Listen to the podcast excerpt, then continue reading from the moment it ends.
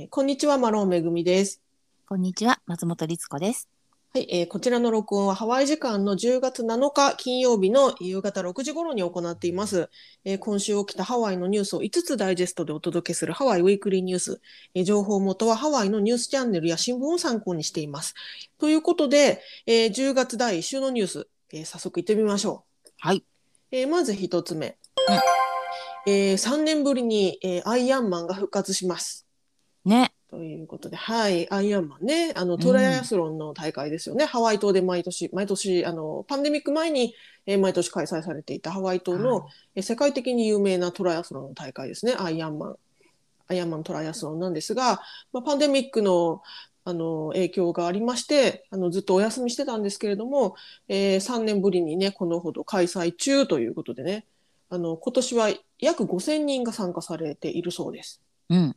うん、であのトライアスロンのこのアイアンマン自体は2日にわたって開催されまして、えー女子の部、えー男子の部っていうふうに、えー日にちが分かれてるんですけども、うん。うん。えー女子の大会はもうすでに昨日ですね今週木曜日に開催されてこちら終了してましてで男子の部が明日、えー土曜日に、えー開催されますよっていうことなんですって。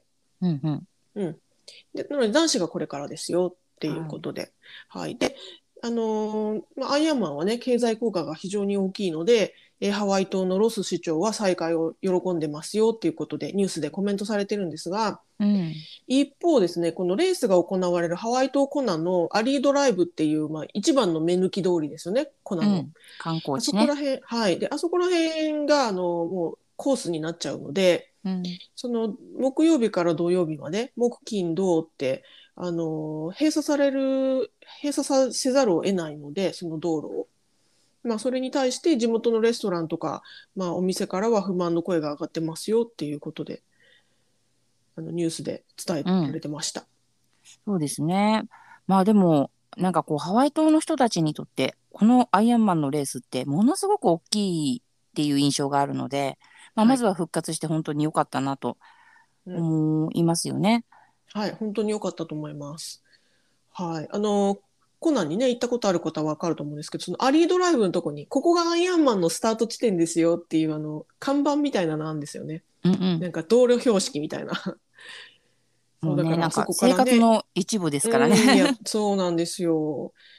でね経済効果も大きいですし、うんね5000人のあのー参加者5000人でその関係者って言ったらねもっといっぱいいるわけですからかなりね、うん。盛大な盛大な大会ですし、えーただね今回そのそ不満の声が上がってるのはそのうん。木曜日と土曜日っていうふうにこの日にちが分かれちゃったことについて、そうですね。これ、うん、なんとか1日で終わらせられたんじゃないのかっていう1日にしてくれたらそのお店をね閉じる日も1日でよかったのにうんっていうことで、コナでねあの人気のあのレストランで梅ケーズフィッシュマーケットっていうお店があるんですがはい。そちらのオーナーさんがねニュースでコメントされてましてお店自体がもうレースのコース上にあるからうんあのこのき開催期間中はもうお店をね閉めざるを得ないと。であのパンデミックからちょっとまだその回復しきれてない状態、お店自体はそのまだその短縮時間で営業してるような状態なのにさらに閉じなきゃいけない、えー3日間閉じなきゃいけないということでちょっとこれは大きな損失ですよっていうふうにニュースで語られてました。まあね、あの通常は1日で多分これややるんですよね。はいだけど、まあ、パンデミックっていうのもあって多分男女分けて、うんまあ、やっていらっしゃるのかなっていうところでのね不満というか、うんあると思うんですけど確かにねそれだけの人が来ているのに自分のお店は営業できないっていうなんかすごいジレンマだよね。ねえだって一番粉がもうにぎわう日なわけですからね。逆にみんなレストラン探してると思うんだけどなその参加者の人もね。なかなか私もそう思いますよ。だってコナに行ったらそそのさっき言った梅ケーズフィッシュマーケットってすごく人気のお店で美味しいし、普通でもね満員でいつも混んでるのに。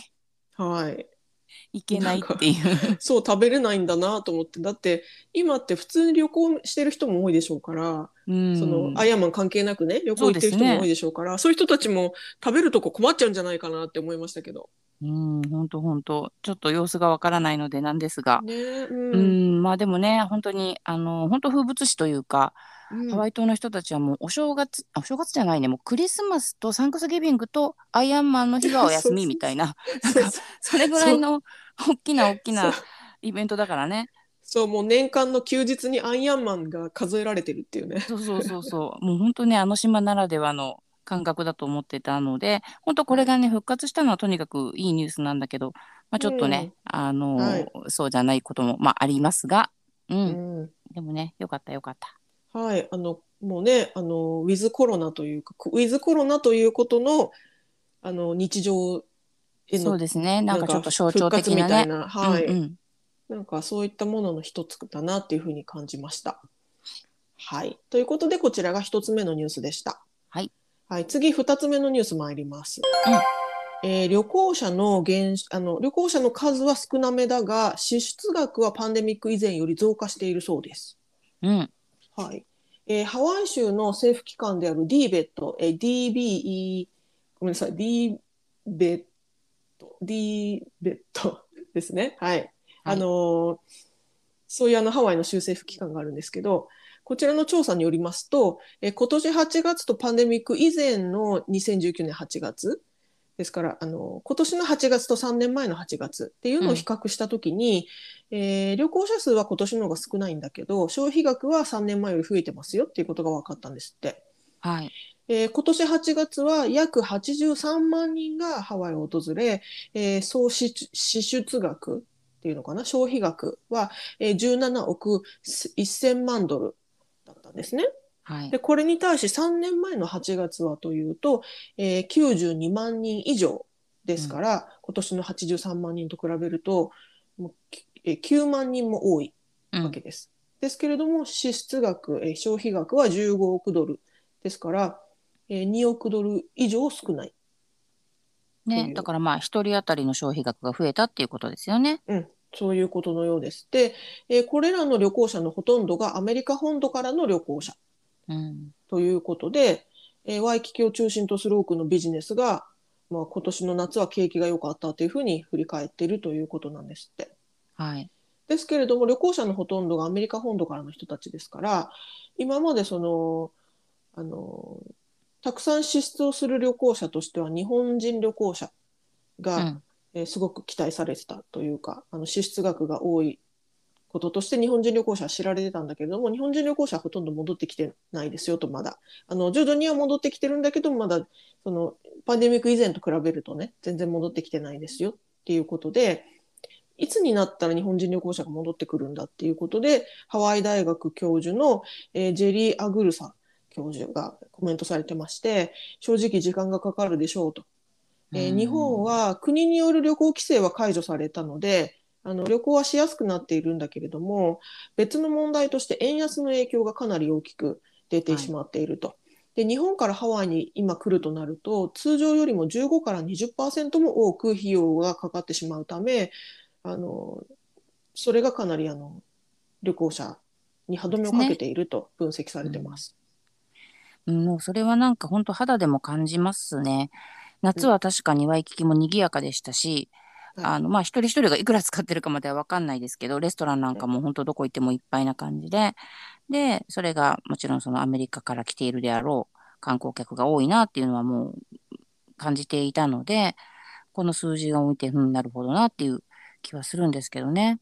うん。うん。なんか以前は私そのアメリカ本土からの旅行者ってお金を使わないっていうイメージがすごく強かったんですけどうん、あのもちろんねあのインフレの影響もあると思うんですよ。そうなんですよ。多分ね、うん、あの一人一人の支出のその要はお財布の紐がすごく緩くなってるっていう単純な問題というよりは、えっと、インフレなので、はいえー物の値段が高くなってしまっているホテルにしても、えーレンタカーにしても、レストランにしても。うんってなると、同じ過ごし方をしようとしてても、うん値段が支出が増えちゃうっていうのはね、あのー少なからずあると思うんですよね。まあ、それは多少あるでしょうね。ただそれにしてもやっぱりこの人数に対して消費額っていうのは、まあ、やっぱり増えてるんだなとは思いますけどもね。まあだからね、うん。そのインフレで逆にみ皆さんの懐もその旅行に来てる方々のあれも変わっているのかなっていうのももちろんありますしね。両方の効果なんだろうなって、多分やっぱりそのパンデミックがあってみんな自粛して我慢してたってところで、うん。もうもうハワイ行こうってなったからにはお金使うぞみたいなあの以前の旅行のあの旅行のスタイルと変わったのかもしれないですよね。旅行者のスタイルも、うん、あるかもしれないですね。まあ、あの、ずっとハワイ結構そのアメリカの中でハワイブームみたいなのは、あの、パンデミック中盤ぐらいからずっとあるんですけどね。ううんん、でもその中でもやっぱり、こう、ひ皆さんの傾向はこう上がったり下がったり、一時期はね、本当に安いから来るみたいな、お金使わないけど安いから来るっていう方が多いみたいな噂も、噂というか、そんなのも聞いてましたけど、まあ今の状況を聞くと、その数字なんかを見ると、だんだんね、旅行者の方々のお財布事情や、こう、気持ちみたいなのも変わってるのかもしれない。ねえなんかそう思いました。ねえ、でもやっぱり日本の方々がね、戻ってきてくれるのは、やっぱり未だにみんな、いつなんだ、いつなんだって本当に待ってる感じはね、それもひしひしと感じております。いや本当そうですよね。うんで。すからその、えー、ともちろんあの人数とか消費額だけで言うと、まあ、回復はもちろんしてきてるんだけれどもでもやっぱりそれは一部分的というか、例えばその日本人旅行者に向けた日本語のサービスとかもたくさんハワイにはあるわけでそういった部分だけに限って言うとやっぱり日本人旅行者が戻ってこない限りはそこは回復しないわけですからだから全体がね回復してるわけではないんですよね。やっぱりそこはすごいアンバランスな気がしまねす。、うん、アンバランスな気がしますよね。うんまあ、日本今日本に限った話をしちゃったけれども他のアジア圏の旅行者も同じですねあのまだみんなそんなに戻ってきてないですから国内旅行がね盛んになったアメリカ国内旅行が盛んになったというだけでやっぱインターナショナルな旅行者はまだ、えーそんなに回復してないようですね。そうですね。うん、まあでも、ちょっと感覚だけですけど、あの、韓国から来てらっしゃる旅行者の方は、うんなんかね、ちょっと多い感じがします。うーんあの全体の数字ごめんなさい、見れてないんですけど、律子普通にこう肌キキ歩いててそう、は。はい、うんうん、とかお店の人と話したりすると、うん結構ね、そういう傾向があるかなって最近は思いますけどね。なるほど。じゃあね徐々にうん、あの少しずつ戻ってきてるんだったらいいことですよね。本当ですね。うん、ちなみにそのデータを分析したところによるとハワイの旅行業が完全に以前の状態に回復するのは2025年頃になるという見込みなんですってうんデータを分析してこう予測していくと。なるほどだからね。まだじゃあ2025 3年。うんううんん。2025年のいつかわかんないけど、そうだね。まあ、ね予想だからね。うんうんそう3年まああと3年かでも長いなと思っちゃいますけどね。うん、ということだそうです。はい。はい。ということで、こちらが2つ目のニュースでした。はい。はい、次、3つ目のニュース参ります。はい。えーなんと、ハワイアン航空も片道29ドルの臨島フライトを発売しました。はい。頑張っている。うん。はい、ノースウエスト航空が、あのすごいね、あの片道、もう格安チケット出しましたよっていうニュースをね、少し前にお伝えしましたけども、まあ、それに対抗するということで、えーハワイアン航空でも格安の臨島間フライトですね、ハワイ諸島の中の島島から島への、えー、とフライトですね。こちらの臨島間フライトを発売、えー片道が29ドル。うだからん往復でもね、60ドルいかない、58ドル？すごいことですね、これは。すごいですね。あ、あの、サウスウエストですね。その、あごめんなさい、えっとサウスウエストだ。サウスウエスト航空。はい。ですね。に今はい対抗して。でも、うんそうなんですよね。で、ちょっとさっき、あの、本当にこの録音の直前に、えっと、見てみたら、うん29ドルのはね、もうなかったかもしれなくてあ、、もう売り切れちょっとか。うん。うんでも、それでもね、時期によって往復で70何ドルみたいな。だから要は、やっぱり40ドル切ってる片道。うん、片道が40ドル切るぐらい、37、ね8ドルとかね。すごいことですよ。本当ですよ。うん、これね、この、えー、とキャンペーンを、えー Double Miles Lower Fares と銘打ったキャンペーン。だから、あの、マイルも倍になって価格も安いっていうことなんですね。ね。まあ、みたいですよ。うんハワイアン航空よね。で、これが2023年1月10日から、えー2月15日までのフライト分なんですって。だから来年の分ですね。来年に飛ぶ分なんだけれども、あそれにしてもいいいいなと思っちゃいますね。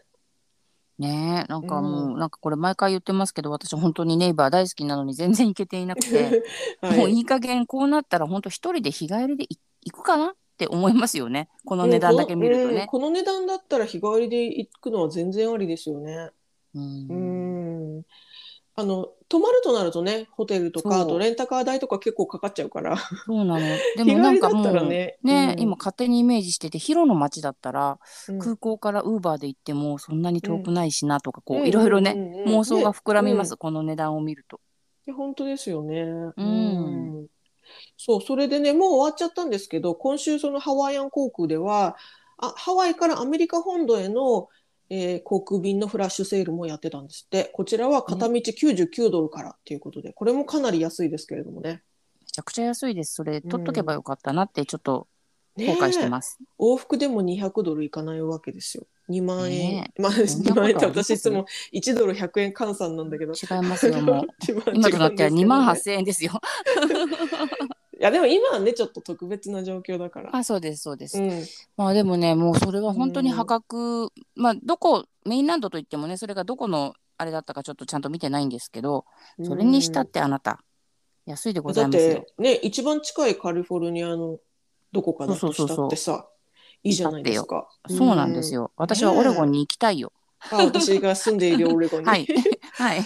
やね本当片道99ドルで来れるならもう全然楽ですよね。万々歳だよね。うんだってフライト自体は5時間ぐらいありますからね。それを99ドルって全然元取れてないですよね。本当に。赤字、な出血大サービスですな。ねえちょっと心配になっちゃいますけれども、はい。でもまああのきっとこういったフラッシュセールとか割引合戦って長くは続かないのでうんうん。長く続けちゃうと今度ね経営に問題出てきちゃうからきっとはい今だけだと思うので、利用できる分には利用するのはいいのかなと思ったりしました。ははい、ということでこちらが3つ目のニュースでした。うんはい、次4つ目のニュース参ります。はいえハワイで最も人気のハロウィンのお菓子は何でしょうか？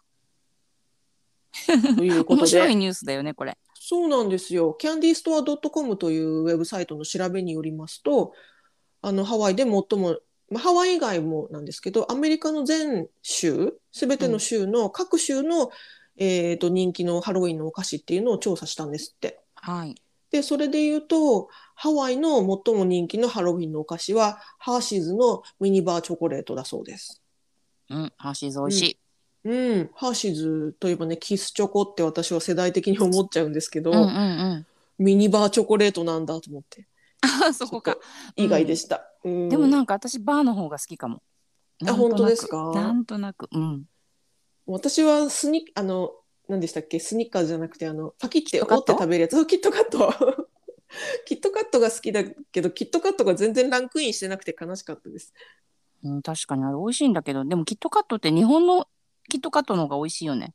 いろんな味があってキットカットに限らず全て日本の方が美味しいですけど そうでした。こちらにランキングに戻りますと、ハワイではその1位がハーシーズのミニバーチョコレートなんですね。はいで、2位が、えースキットルズ。うんうん、好きだね。3位がバターフィンガー。私、どっちも馴染みがないんですけど。バターフィンガーは私もちょっと馴染みがないです。あのスキトルズはあれですよ。あのちょっと酸っぱい、あの丸い、ななんて言ったらいいの、キャンディーみたいな。飴玉？ですか？飴？あのー見た目は、うん。うん、見た目マーブルチョコレートのちっちゃいのみたいなんだけど、チョコじゃなくて、あの噛むとしちょっと酸っぱいやつ。へえ。シュワって。へえ。私それが2位結構なんだ好きなん。ですけど。へえ。そう、私、このね、あの、ランキング見てて、うんお菓子全然食べてないんだなって思いました。全然知らないのばっかりです。あの自分が食べるっていうよりそれこそだからやっぱり子供たちのあのハロウィンの時に知るみたいな、あこういうのもあんだねっていう、であのこういう時ってその小分けにしたちっちゃい袋がね結構出るじゃないですか、だからそれで、あこんなのもあるんだあんなのもあるんだっていうのを初めて見るみたいな、それが何年か経ってあのお菓子を知っていくっていう感じがするのできっと。うんこれからですよ。めぐみさ。なんるほどですね。あだから、大人が食べるお菓子と違うんでしょうね。子供たちが食べるお菓子だから。そうですね。あの本当に子供が食べて、あのなんなら大人はちょっとあのそれベロ真っ赤になるからやめてみたいなうん食料たっぷりだったり、あのあんまりこうし自然派の逆みたいなのが多いと思うんですけど。着色料と甘味 甘味料とみたいな。そうそうそうでなんか何でもこう色つけておけばいいかなみたいなやつとかね。ちなみにね、アメリカ全体では1位がリーセスカップ。これなんかあのうんチョコレートの、チョコレートとピーナッツバターみたいなやつの。ピーナッツバターあれは美味しいと思うよ。うん、あれは歯に歯に染みます私は。うん、あーあのくるくる。はい、で2位がスキットルズさっき出てきたやつですね、うんなんですって。でえっ、とね他にもねこの同じキャンディストア .com があの同じ調査で発表しているデータがいろいろあって、うんえっとね、アメリカ人がハロウィンのお菓子に費やす金額は1人当たり28約28ドル。結構すごいですよね。いやすごいです。だってこれ平均してるってことは全然関係ない人もいっぱいいるから。そうそうそうそう。だからもう倍以上払ってる人も、もう50ドルとか100ドルとかかけてる人もいるんでしょうし。いやもう全然いる。あのトリックアトリートのお家、お家であの、みんな子供たちを待ってる人なんてもう何百ドルとかもっとかけて、うん。もうお菓子とかデコレーションとかしまくってこう待ち構えますからねこちらの人たね、ちは。そうそう、うん。私もあのあの子供がね今生まれた生まれたっつっても2年前に生まれて今もう2歳なんだけどはい。あのやっぱ子供が生まれたトリックアトリートやろうかなって気持ちになって、うんうん。あのお菓子とか買うとお菓子高いですからね。そうなんです。ねちょっとした大袋とか買うともう20ドルとかするし、そうなんです。ね、で1袋じゃ足んないからさ3個4個って買うとやっぱ100ドルぐらいになっちゃうんですよね。そうなんです。うんだからまあねそれが平均してそういう28っていう数字になってると思うけど、ねまあ、大体ねあのやろうと思ったら結構なあのうん本気でやらないといけないやつですよね。ねでちなみにねそのコスチュームとかデコレーションとかハロウィン関連のねあの消費額うん、すべて総額すると,、えーとね、アメリカ全体で約106億ドル106億ドルにも上るんですってまあ一大イベントです一大よね。産業ですよね。本当本当。ううんん、もうでも本当にあの9月に入ったぐらいからもうあの大型量販店とかスーパーとかデパートとかそういうところのチラシとかね広告ほとんどハロウィンになりますしやっぱね相当な一大産業ですよね。いやもう本当に雰囲気がね、うんもうみんなオレンジか黒か紫かみたいな。うん、ちなみにね、うんこれねそのさっき言った消費額が全体で106億ドルですけど、10年前はなんと23億ドルだったんですって。えからこのそんなに？うん、じゃあこの10年でもうすごい倍々に増えてるわけですよ。わお。ねえすごいですよね。そこ何があったんだ？はあんまり、うん、意識なかったな。別に10年前と変わったっていう意識ないけどな。ねえ面白いね。面白いですよね。うん。うんはい、ということでこんな面白いランキングがありましたというご紹介でした。はいえーこちらが4つ目のニュースでした。はいでは、えー最後5つ目のニュース参ります、えー電気自動車の充電ステーション不足が問題になっているそうです。はいはいえーハワイは EV 車っていうのかな？エレクトリックビヒクルつまり電気自動車ですねこちら EV のえー普及率が全米でも高い方の州なんですって。